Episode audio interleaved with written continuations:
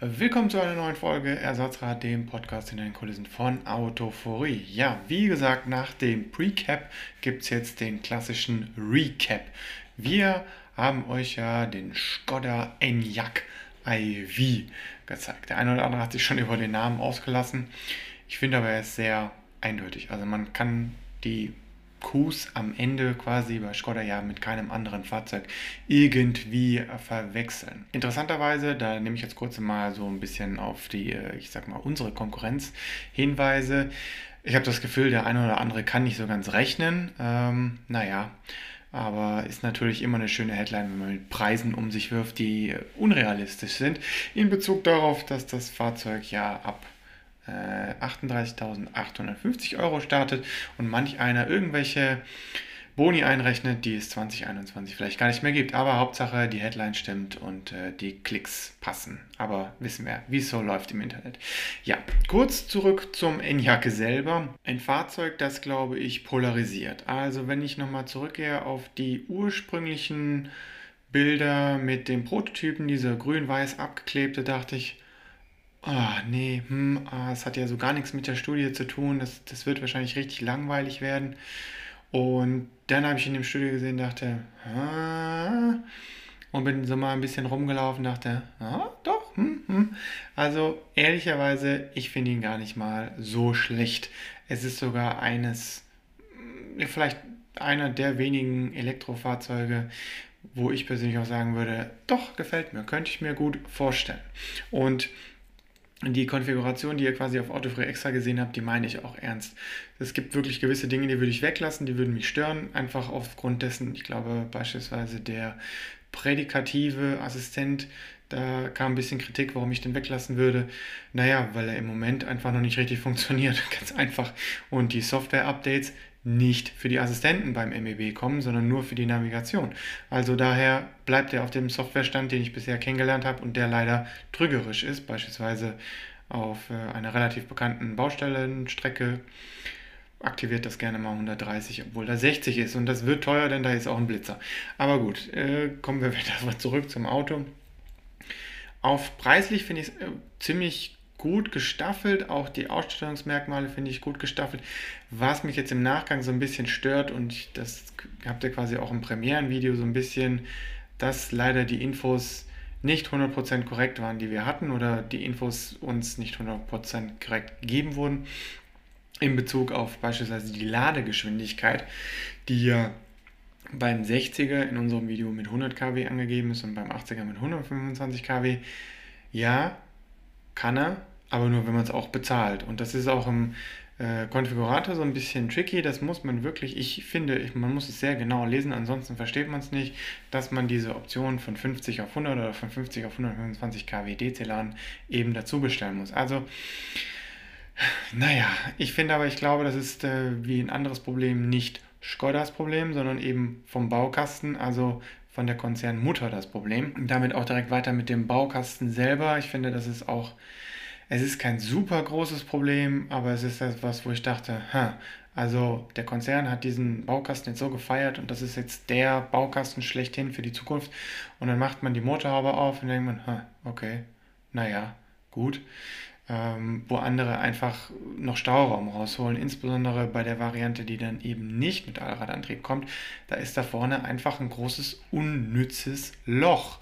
Und ähm, abgesehen von wahrscheinlich irgendwelchen cleveren Holländern, die sich da was einfallen lassen, sei es einen Haubenlift da reinzumachen, plus dann dementsprechend auch einen Stauraum daraus zu machen, finde ich das doch sehr schade, dass man den Baukasten so groß ankündigt und ihn als äh, Hiobsbotschaft äh, aus deutscher Ingenieurssicht ankündigt und dann nutzt man einfach Stauraum nicht. Finde ich ehrlich gesagt sehr schade. Ist aber Konzernproblem, nicht Skodas Problem. Da können die so gesehen gar nichts dafür.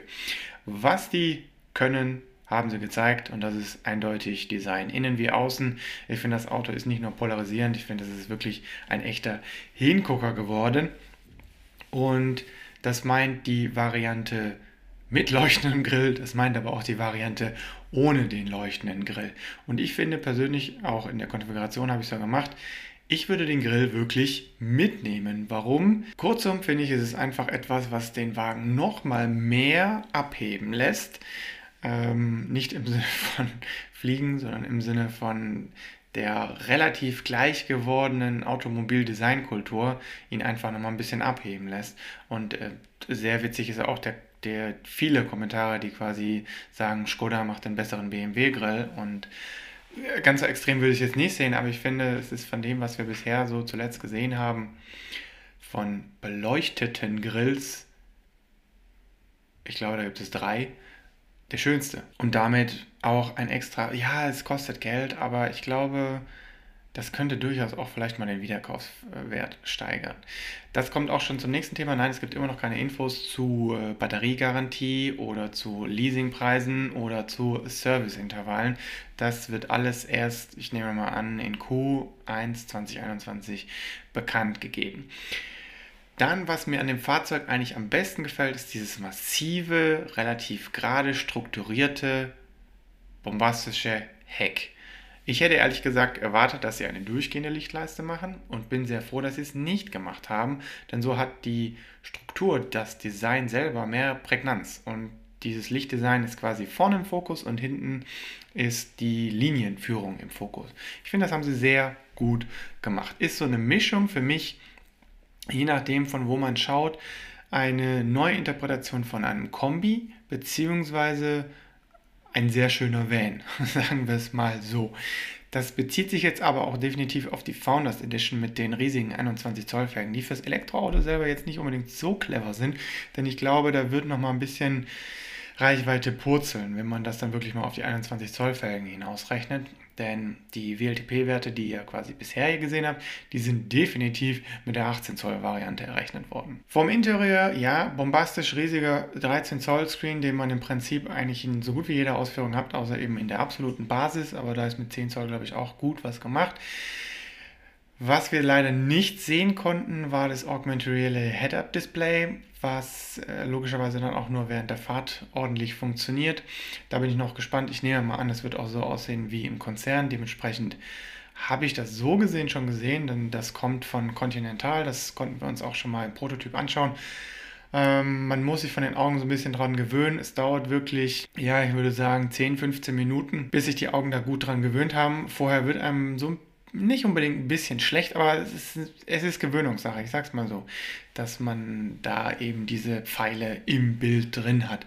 Aber ich glaube, die Serienvariante ist nochmal ein bisschen äh, kleiner geworden als die Prototypenvariante von Continental, die sie damals gezeigt haben. Innen wiederum, da punktet aber die Plattform definitiv mit viel Platz, mit viel cleveren Stauablagen, vor allem eben im Skoda. weiß nicht, wie das im Konzern Brüderchen aussieht, aber bei Skoda sieht das auf jeden Fall äh, sehr clever gemacht aus, riesige Ablagen, äh, so viel also ich glaube eher, man wird da Sachen irgendwie verlieren, insbesondere wenn man äh, Kinder hat. Auch hinten sehr schön, der flache Mitteltunnel, sodass man, ich denke auch gut, zumindest mal für kürzere Strecken, da obwohl es relativ von den Maßen her, es reicht nicht für drei Kindersitze, aber ich glaube, es reicht für drei normale, Ki normal gewachsene Kinder, also mittleren Alters ohne Kindersitz reicht es auf jeden Fall.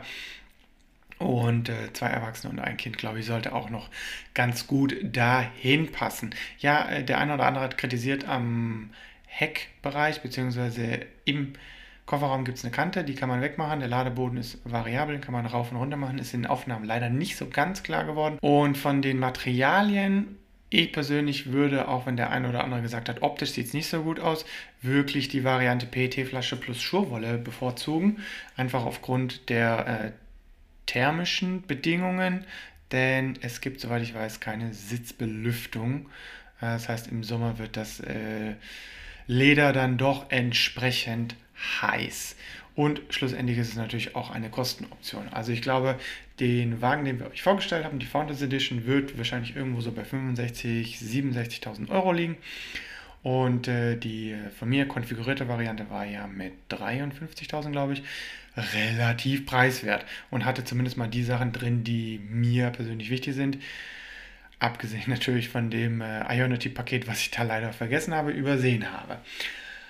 Aber insgesamt, ich glaube, der ENIAC wird, wenn es der Konzern von den Produktionsvolumen her zulässt, das erfolgreichere Auto werden. mein Statement für den Moment. Also ich finde auch, was wir bisher gesehen haben, was mit dem ID4 kommt, finde ich bei weitem nicht so attraktiv. Plus, wenn der ID4 innen genauso aussieht wie der ID3, dann hat Skoda echt super leichtes Spiel.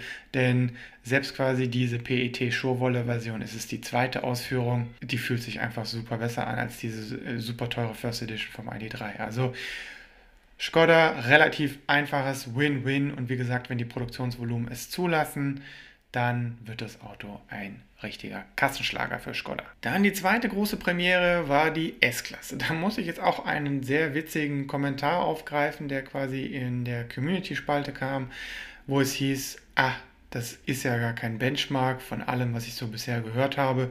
Beispielsweise Augmented Reality Head-Up Display gibt es im ID3, ja, kann sein, allerdings nicht von dieser Qualität, äh, zumindest von dem, was ich bisher von den Prototypen gesehen habe. Und dann ging es natürlich auch weiter mit dem Thema Licht, dass das Audi auch schon hätte. Das stimmt so nicht. Audi hat ein inzwischen endlich mal mit Multibeam vergleichbares Licht im e-tron Sportback. Allerdings ist das immer noch nicht so extrem krass wie das Licht, was in der S-Klasse steckt. Plus, ja, kleines Nähkästchen-Geplaudere, das äh, kennen wir schon, dass Audi gerne mal da äh, vorprescht und sagt, wir haben das als Erste ging damals mit dem, ich glaube, i8 und ich weiß nicht, in welchem Audi es drin war. Dabei ging es um das Laserlicht und dabei ging quasi die Pressemitteilung von Audi, ich sage mal, einen Tag früher raus, dass sie die ersten wären mit dem Laserlicht. Allerdings in Realität hatte BMW das Laserlicht dann in Serie, also in Serie produzierten Fahrzeugen, ein halbes Jahr früher auf der Straße. Also, ähm, naja, und die Kommunikation mit dem e-tron Super Plus Licht, äh, nenne ich es jetzt einfach mal, die war auch lange bevor wir am Bilzer Berg waren und das Fahrzeug hatte das logischerweise nicht, obwohl es nach der Meldung produziert wurde. Also ich glaube, ihr seht, worauf es hinausläuft. Ich bin mir relativ sicher, dass die S-Klasse äh, da definitiv der erste sein wird mit diesem neuen Licht mit den 2,6 Millionen Pixeln. Aber das ist ja nur ein Highlight von vielen. Wie gesagt, ich bin sehr gespannt auf die Soundanlage, wobei ich jetzt auch gehört habe, Rolls-Royce hat das im neuen Ghost auch mit diesen Excitern. Allerdings haben diese im Dachhimmel verbaut, also eine ganz andere Konstruktion. Das klingt aber auch ganz interessant, dass das Dach ein Resonanzkörper sein könnte. Aber ich glaube, da werden wir nicht von viel erfahren, wie das im äh, Rolls-Royce sein wird. Höchstwahrscheinlich werden wir es dann eher in der S-Klasse erfahren, wie es dann da sein wird. Und ja, gut, weitere Highlights, wie gesagt, die Assistenten. Allerdings kommt da der große Schwung ja eigentlich erst im nächsten Jahr. Das heißt, der Drive-Pilot mit dem autonomen Fahren Level 3, was ich kann es mir nicht anders, ich kann es mir nicht verkneifen, Audi auch schon für den aktuellen A8 angekündigt hatte. Also der A8, der inzwischen schon, ich glaube, zwei oder drei Jahre in Serie produziert wird, da sollte das auch drin sein. Da wurde es groß angekündigt und es ist immer noch nicht verfügbar. Also kurz gesagt, Audi ist gerne groß im Ankündigen, im Umsetzen ist es dann immer ein bisschen schwierig. Hat natürlich auch alles mit gesetzlichen Zulassungen zu tun, aber ich glaube, er erkennt da so ein bisschen Thema draus. Nicht alles direkt glauben, was im Marketing groß kommuniziert wird, sondern einfach mal das glauben, was auch in Serie wirklich auf der Straße fährt. Ja, und wir müssen darüber sprechen. Der Innenraum, ja, ich bin auch ehrlich gesagt sehr gespannt, wie es dann im Fahren ist. Ich persönlich bin auch der Meinung, der mittlere Screen ist zu tief angeordnet. Mercedes hat eine relativ gute Sprachbedienung, die jetzt in der zweiten Generation natürlich auch nochmal essentiell verbessert sein soll was ich mir auch ziemlich sicher bin, dass es so ist. Allerdings, naja, im Großen und Ganzen möchte man ja dann doch einfach hier und da mal schnell was bedienen. Und ich kann mir durchaus vorstellen, dass das inzwischen jetzt so kompliziert geworden ist wie bei Audi mit den Untermenüs, weil es einfach sehr viel Informationen sind. Also in Kurzform, zwei Daumen hoch für den ENIAC. Ich glaube, abgesehen von der Plattformproblematik, kann man dem Auto wirklich nichts Negatives zusprechen. Ich finde, Skoda hat damit einen echten Wurf gelandet.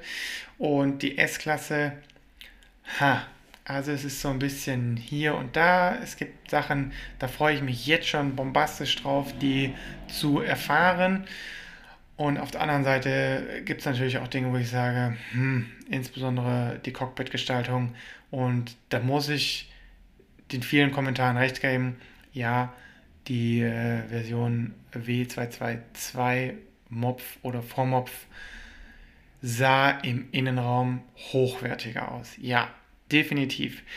Aber wir werden sehen, wie gut das Ganze dann auch quasi, also ob positive Aspekte von diesen neuen Displays überwiegen oder ob es dann doch wirklich so ist, dass man sagt, nee, es ist zwar technologisch alles ganz schön, aber praktisch ist es nicht. Und ansonsten ist gefühlt irgendwie immer noch August, obwohl September ist. Also der September tritt so langsam an, es passiert so langsam etwas, aber ich glaube, ihr merkt es auch so ein bisschen am Kanal. Wir kommen jetzt langsam in die Bredouille rein, dass wir nicht genug Material haben, um euch quasi mit drei Videos pro Woche zu versorgen. Hat einfach damit zu tun, dass wir im August zwar relativ ausgelastet waren, was die Testwagen angeht, aber Events quasi nichts stattgefunden hat. Das wird sich jetzt im September ein bisschen bessern. Allerdings gibt es auch schon ein paar Verschiebungen. Ich sage es mal so. Äh, unter anderem bei einem Österreich-Termin soll sich wohl was tun. Was genau, weiß ich jetzt noch nicht, aber da äh, schiebt sich wohl ein bisschen was. Und ansonsten ist im Moment alles äh, weitere on track. Ähm, als nächstes Video wird dann höchstwahrscheinlich entweder der Kia Ceed Mildhybrid Diesel kommen oder der Mazda CX5 im neuen Modelljahr oder, nur noch relativ sicher, der DS3 Crossback E-Tense, den euch äh, Larissa vorgestellt hat.